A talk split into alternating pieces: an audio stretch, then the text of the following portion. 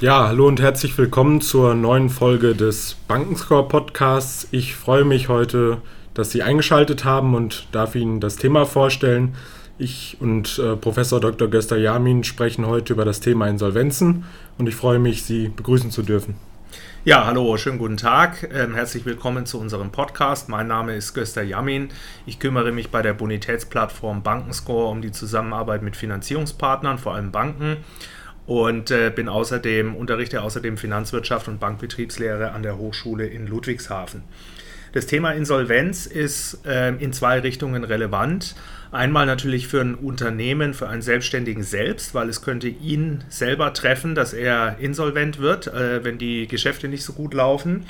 Und auf der anderen Seite aber natürlich gibt es natürlich auch das Risiko, dass Geschäftspartner insolvent werden und dass man unter Umständen ähm, auf Forderungen sitzen bleibt, die nicht beglichen werden. Also in beide Richtungen ähm, muss man das Thema verstehen. Ja, wenn wir vielleicht mal ganz vorne anfangen, was ist überhaupt eine Insolvenz und in welcher Form gibt es die auch? Also es gibt ja eine private Insolvenz, eine betriebliche Insolvenz. Wenn du uns da vielleicht mal ein paar Einblicke geben könntest? Ja, also äh, es kann sowohl eine natürliche Person als auch eine juristische Person, eine Firma insolvent werden.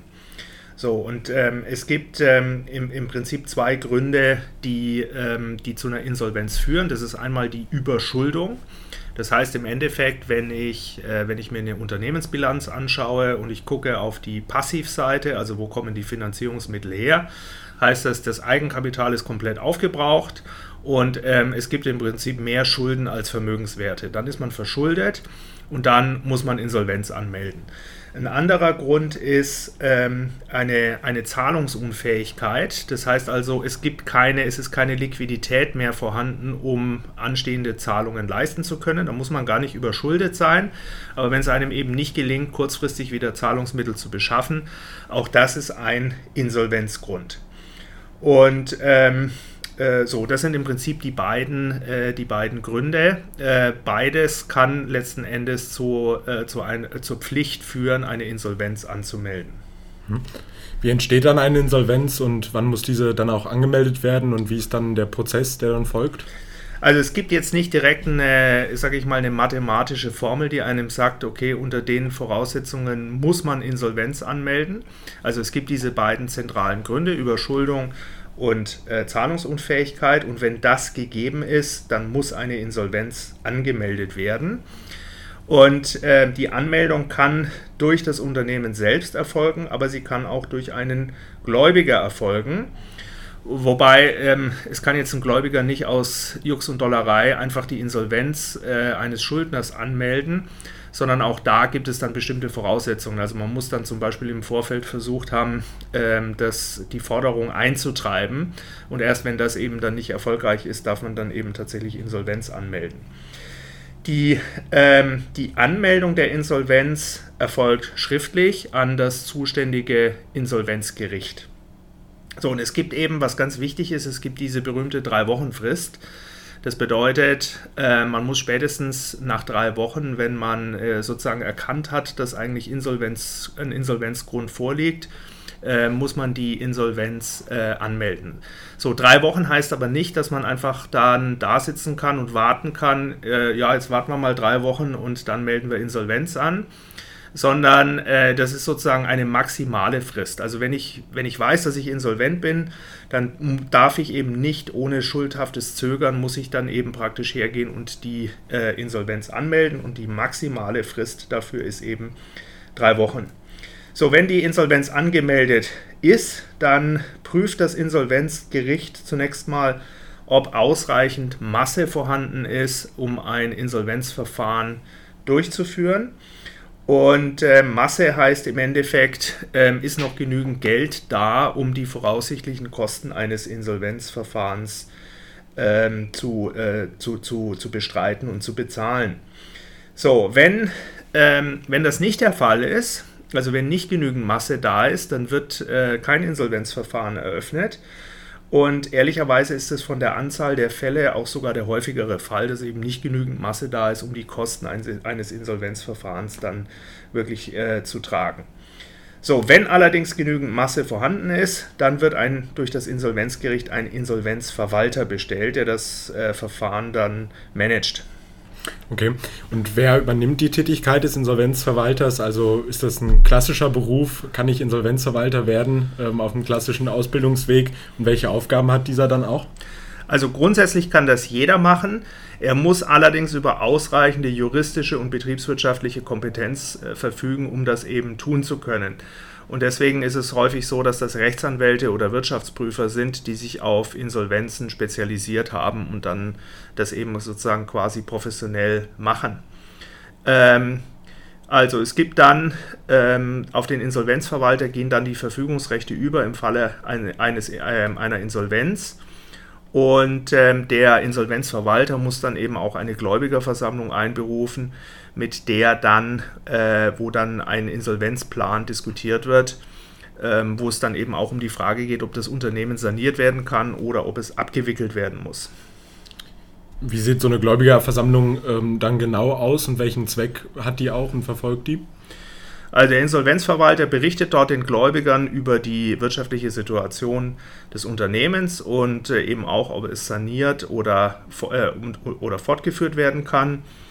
Ähm, es wird auch, es muss natürlich dann auch geprüft werden, ob äh, bei den Gläubigern die Bereitschaft besteht, gegebenenfalls auf Forderungen zu verzichten, beziehungsweise die erstmal zurückzustellen, damit eben äh, damit eben das Unternehmen saniert werden kann und nicht zu viele Zahlungsmittel kurzfristig äh, abfließen müssen. Also sodass dann die Gläubiger letzten Endes erst nach gelungener Sanierung dann endgültig bedient werden.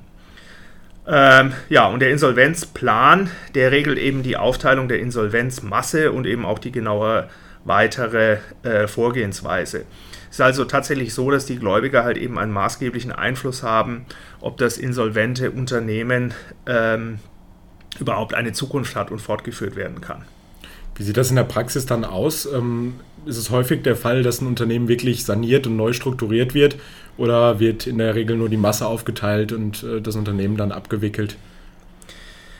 Also es ist natürlich so grundsätzlich, äh, also es gibt natürlich so ein bisschen ein Anreizproblem. Also jeder Gläubiger hat natürlich erstmal ein Interesse, möglichst schnell, möglichst viel von seinen Forderungen einzutreiben.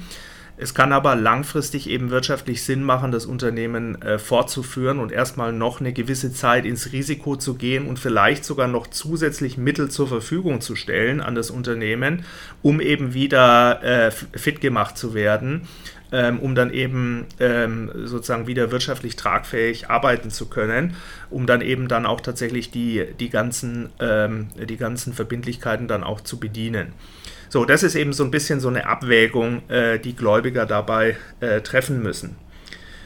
So, und ähm, ja, und, ähm, und das Problem ist halt eben, dass viele Unternehmen tatsächlich zu lange warten, um Insolvenz anzumelden und, ähm, und dementsprechend ähm, es praktisch dann eigentlich schon fast zu spät ist, um noch ein tragfähiges Sanierungskonzept äh, zu entwickeln. Und das führt eben dann dazu, dass dieser, dass dieser Insolvenzprozess eben sehr, sehr schwierig ist. So, es ist allerdings auch so, eine Insolvenz kann auch eine Chance für ein Unternehmen sein, ähm, nämlich Strukturen komplett umzustellen, was vielleicht im normalen Geschäftsbetrieb nicht möglich ist. Ähm, aber im, in der Insolvenz ist, ist natürlich ein Schockzustand auch für, für Mitarbeiter und äh, es kann dazu führen, dass dann eben auch die Veränderungsbereitschaft äh, größer ist. Und ähm, es kann natürlich auch sein, dass man dann im Prinzip die Eigentümerstruktur komplett verändern kann, Investoren findet, die ein Unternehmen dann übernehmen können. Ähm, also, es, also die Insolvenz bietet eben auch die Chance für den Neuanfang. Allerdings ist es so, ähm, viele Insolvenzen enden tatsächlich in der Abwicklung der Unternehmen und es kommt eben nicht zu diesem Neuanfang. Mhm.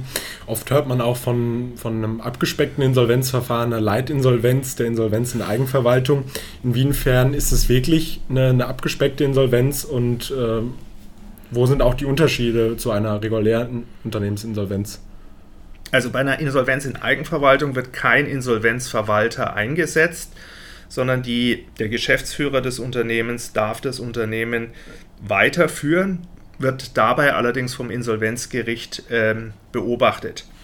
So, der Vorteil ist, dass, der, dass das Unternehmen auf die Weise nicht fremdgesteuert wird, sondern eben durch den, durch den fachlich erfahrenen Geschäftsführer, Unternehmer ähm, weiter gemanagt werden kann. Ja, das Problem ist ja, dass ein Insolvenzverwalter häufig gar keine Ahnung hat äh, von dem Geschäft oder von der Branche, in der das äh, sich in Insolvenz befindliche Unternehmen tätig ist.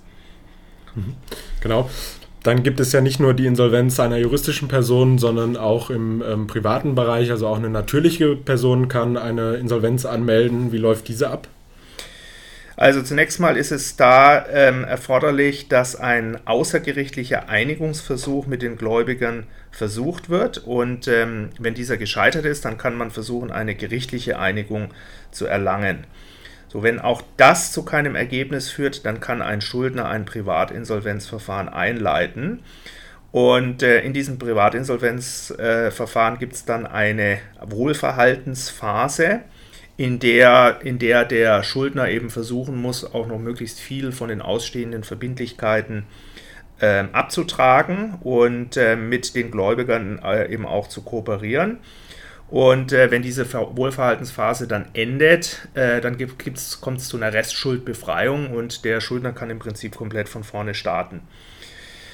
So, es gibt eben, also in dieser Wohlverhaltensphase, da werden, ähm, da werden Einkünfte, die eben über bestimmte Freigrenzen hinausgehen, gepfändet und an die Gläubiger abgeführt.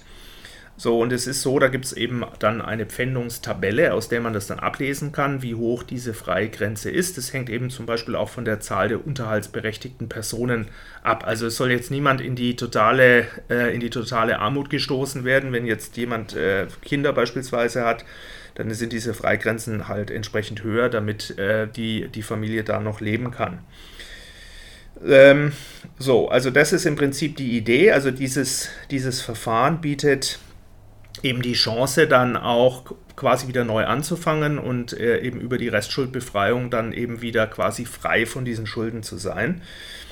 Ähm, durch jetzt im Zuge der Corona-Pandemie ist sogar ein kürzeres Verfahren als bisher noch eingeführt worden, um eben Menschen, die durch Corona in eine Schieflage geraten sind, auch einen schnelleren wirtschaftlichen Neustart gewähren zu können. Mhm. Wenn wir wieder umschwenken auf die ähm, unternehmerische Insolvenz, welche Gründe sind häufig ähm, ausschlaggebend für eine solche Anmeldung? Also welche, welche Managementfehler führen vielleicht auch zu einer Insolvenz? Gut, es kann natürlich, es kann natürlich unternehmerische Fehlentscheidungen geben. Ähm, es kann sein, ähm, dass Missmanagement können Ursachen sein, also dass beispielsweise irgendwelche Kosten laufen, die ähm, äh, die aber zu hoch sind jetzt im Vergleich zu den erzielbaren Einnahmen. Es kann sein, dass es eine schlechte Finanz- und Liquiditätsplanung gibt. Das heißt also, dass im Prinzip absehbare Zahlungen nicht eingeplant sind und äh, nicht in der langfristigen Planung berücksichtigt werden. Es kann sein, dass bestimmte Risiken nicht richtig äh, erkannt werden. Es kann aber auch gerade bei kleineren Firmen eben äh, ein, ein aufwendiger Lebensstil unter Umständen auch des Eigentümers, äh, Geschäftsführers sein. Ähm, der sozusagen zu viel aus dem Unternehmen für seine private Lebensführung ähm, entnimmt. Ähm, es können sogar bis hin zu, äh, zu, zu Scheidungen, äh, die dann unter Umständen zu Problemen führen, wenn Ehepartner abgefunden werden müssen. Ähm, also es gibt eine ganze Vielzahl an Gründen, die, die dazu führen kann. Mhm. Wie kann man solche Gründe, die zu einer Insolvenz führen, vielleicht auch im Voraus vermeiden oder auch durch ein Zugehen auf den jeweiligen Gläubiger vielleicht verhindern oder hinauszögern? Also am besten ist es natürlich, wenn es überhaupt nicht erst zum Knall einer Insolvenz kommt. Also wenn man das versucht von, vor, von vornherein eben zu vermeiden. Und ähm, der Anreiz ist aber natürlich jetzt bei unter oder, oder sagen wir mal die Neigung bei vielen Unternehmen ist es halt eben sozusagen sich das nicht einzugestehen, dass man auf eine Insolvenz zusteuert. Das ist, das ist eben das Problem. Äh, Gläubiger sind meistens daran interessiert, dass ihre Schuldner überleben, ähm, weil das eben die besten Chancen bietet, dass die Forderungen auch vollumfänglich beglichen werden. So, es kann also durchaus sein, dass man eben proaktiv schon vor Eintreten eines von Insolvenzgründen auf die Gläubiger zugeht ähm, um eben beispielsweise über längere Zahlungsfristen oder vielleicht sogar einen teilweisen Forderungsverzicht äh, zu verhandeln. Ähm, das ist unter Umständen für einen Gläubiger immer noch besser, ähm, als zu sagen, es kommt zu einer Insolvenz und es kommt, werden dann nur noch sehr niedrige Verwertungsquoten erzielt in diesem Insolvenzverfahren. Ähm, außerdem ist es natürlich so, dass wenn man proaktiv auf Gläubiger zugeht, kann das Entstehen von zusätzlichen Kosten vermieden werden. Was weiß denn ich, zum Beispiel so Sachen wie Mahngebühren oder Inkasso oder Kosten von Inkassoverfahren äh, äh, und so weiter. Also es ist, es ist einfach wichtig, sozusagen den Kopf nicht in den Sand zu stecken, sondern das Problem proaktiv äh, anzugehen, äh, um eben zu vermeiden, dass es, dass es immer größer wird. Okay, genau, jetzt kam im Jahr 2020 die Corona-Pandemie auch nach Deutschland und die Insolvenzpflicht wurde im Zuge dessen kurzfristig ausgesetzt. Ähm, welche Auswirkungen und gegebenenfalls auch Nachwirkungen sind aus dieser Aussetzung entstanden? Ja, es ist in der Tat richtig. Mit Beginn der Corona-Pandemie im März 2020 wurde die Anmeldungspflicht für zahlungsunfähige und überschuldete Unternehmen erstmal ausgesetzt. Allerdings auch nur für solche Unternehmen, wo diese Probleme durch Corona entstanden sind. Jetzt nicht bei Unternehmen, wo diese Probleme vielleicht vorher schon bestanden haben und mit Corona nichts zu tun haben. Das ist jetzt auch nochmal verlängert worden, äh, bis, äh, also die Aussetzung dieser Pflicht zur Anmeldung einer Insolvenz bis Ende April 2021. Aber eben, wie gesagt, ich wiederhole das nochmal, nur dann, wenn die Ursachen dafür pandemiebedingt sind. Und es ist auch so, dass die Unternehmen, äh, die das in Anspruch nehmen, eben sofern sie da anspruchsberechtigt sind, auch Corona-Hilfen beantragen müssen, die von der Bundesregierung zur Verfügung gestellt werden. Äh, so, diese, diese, diese Frist äh, oder diese Frist, eben diese Möglichkeit quasi, die äh, Insolvenz eben nicht anzumelden, hat dazu geführt, dass wir im Jahr 2020 eigentlich äh, sozusagen kontraintuitiv einen sehr starken oder einen Rückgang der Unternehmensinsolvenzen hatten, obwohl wir in Wirklichkeit natürlich viel mehr Unternehmen hatten, die in Schwierigkeiten waren als im Jahr davor. Ähm, und das das führt eben dazu, dass äh, Experten erwarten, dass wir äh, sozusagen nach Ende der Corona-Pandemie oder nach Ende der Fristen einen entsprechenden Anstieg von Unternehmensinsolvenzen äh, sehen werden.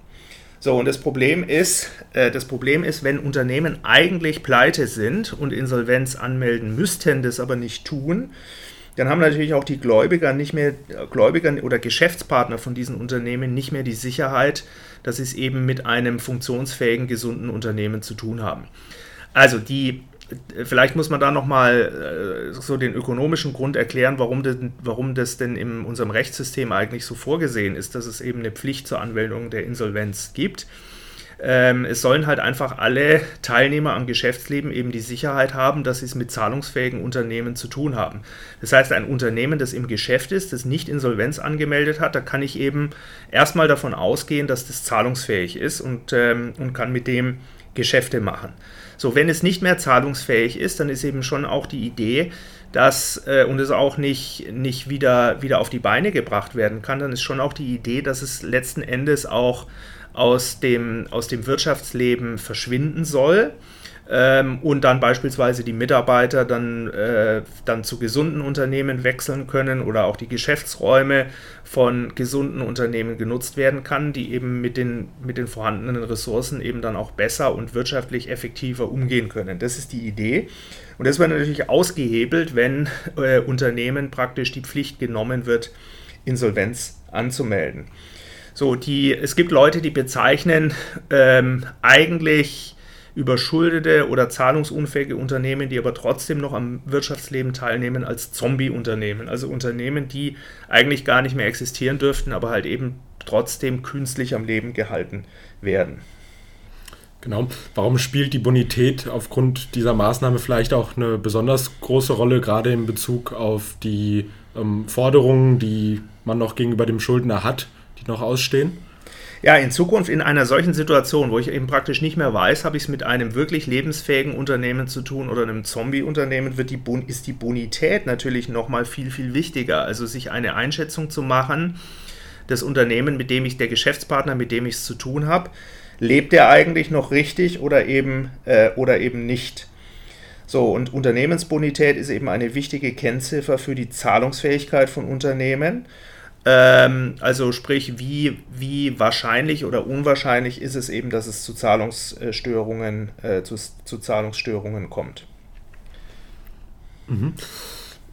wie kann ich als Unternehmen meinen Vertragspartner hinsichtlich der Bonität ähm, auch prüfen oder auch ähm, wie ist es möglich, da ich eine eigene gute Bonität aufweise, um eben auch bessere oder nicht verschlechterte Konditionen durch diese Maßnahmen zu erhalten, um eben auch eine Risikobepreisung minimieren zu können? Also für Unternehmen gibt es Kreditauskunfteien. Das ist in Deutschland beispielsweise die Kreditreform oder auch Griff Bürgel ähm, über die man Auskünfte über Geschäftspartner einholen kann. Also wie schätzen diese, diese Wirtschaft, diese Kreditauskunfteien die Bonität eines Geschäftspartners ein? Das holen diese Auskunfteien sich beispielsweise aus Jahresabschluss, aus Jahresabschlüssen von Unternehmen, aber eben auch aus dem tatsächlichen beobachtbaren Zahlungsverhalten von Unternehmen, also zahlen die ihre Rechnungen pünktlich. Wir bei Bankenscore, wir bieten jetzt einen zusätzlichen Service für kleine und mittlere Unternehmen. Äh, bei Bankenscore kann man nämlich die Bonität ähm, dieser Wirtschaftsauskunft teilen, also wir arbeiten da mit Griff Bürgel zusammen, einsehen. Man kann also sehen, wie, wird, wie ist meine, meine eigene Unternehmensbonität und kann eben dann auch prüfen, ist die eigentlich noch aktuell, also beruht die wirklich auf den aktuellsten Daten. Und äh, wenn nicht, dann kann man eben beispielsweise über Bankenscore dann an die Kreditauskunftei auch zum Beispiel einen aktualisierten Jahresabschluss zur Verfügung stellen, um das eben zu aktualisieren. Ähm, so, also damit bieten wir praktisch einen Service an, dass Unternehmen eben sicherstellen können, dass in der, dass praktisch in der Kreditauskunftei wirklich immer die aktuellsten Informationen gespeichert sind und damit auch für andere Geschäftspartner zugänglich sind, ähm, um eben praktisch das Signal auszusenden, ja, mein Unternehmen ist eben noch gesund, hat eine gute Bonität, wir sind zahlungsfähig und äh, kann eben auf die Art und Weise ähm, dann eben besser praktisch Geschäfte machen mit Geschäftspartnern, aber zum Beispiel auch leichter Kredite von Banken äh, zu bekommen. Das ist ja etwas, was wir bei Bankenscore dann auch anbieten. Also es gibt ja die Möglichkeit, dann äh, Finanzierungsanfragen zu stellen äh, die wir dann eben zusammen mit der Bonität eben an unsere Finanzierungspartner, an die Banken weiterleiten, die dann entsprechend bonitätsbasierte Kreditangebote machen können und dann eben sagen können, ja, bei deiner Bonität bist du für äh, zu den und den Konditionen äh, für, für die, die und die Kredithöhe gut. Jetzt stellt sich für mich noch die Frage, ähm, ist meine Bonität oder auch die Bonität eines ehemaligen ähm, gesetzlichen Vertreters von einem Unternehmen ähm, nach einer Insolvenz für immer ruiniert oder gibt es da quasi wieder einen Ausweg zurück nach einer Besserungsphase? Also es ist, es ist also so, jetzt gerade bei kleineren Unternehmen muss man sagen, ist die private und die betriebliche Bonität auch stark miteinander verbunden. Und zwar deshalb, weil ähm, oftmals Geschäftsführer bzw. Gesellschafter auch von GmbHs eine persönliche Haftung übernehmen müssen für die Schulden äh, ihres Unternehmens. Ähm, so, das hat natürlich dann in der Insolvenz die Auswirkung, dass die Gläubiger eben auch versuchen, sich bei der Privatperson ähm, dann äh, praktisch die, ihre Forderungen einzutreiben.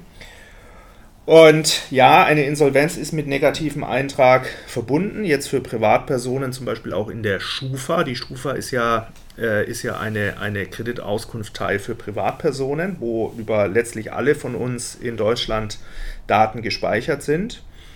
Und, ähm, und das führt natürlich dann schon dazu, dass man dann eben eine negativere Bewertung eben auch in der Schufa bekommt. Es ist allerdings so, dass nach einer gewissen Zeit, äh, zum Beispiel jetzt auch bei einem ähm, äh, also zum Beispiel auch die vorhin angesprochene Restschuldbefreiung steht auch drei Jahre in der Schufa.